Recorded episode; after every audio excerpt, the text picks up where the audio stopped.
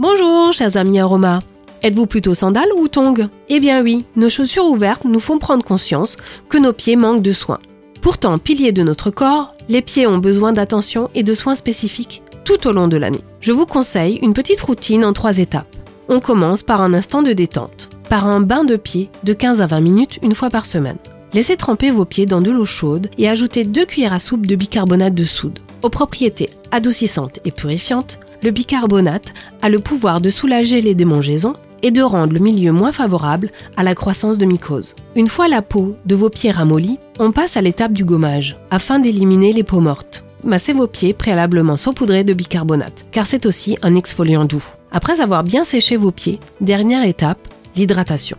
En cas de mycose ou pied d'athlète, mélangez quelques gouttes d'huile essentielle de palmarosa et de laurier noble à une huile végétale neutre. Appliquez la synergie localement sur la zone contaminée. Dans tous les cas, terminez votre soin par l'application d'une crème hydratante et nourrissante ou tout simplement par l'application de beurre de karité. Je suis très heureuse de partager avec vous les bienfaits de ces merveilleux alliés et à très bientôt pour de nouveaux instants aromas.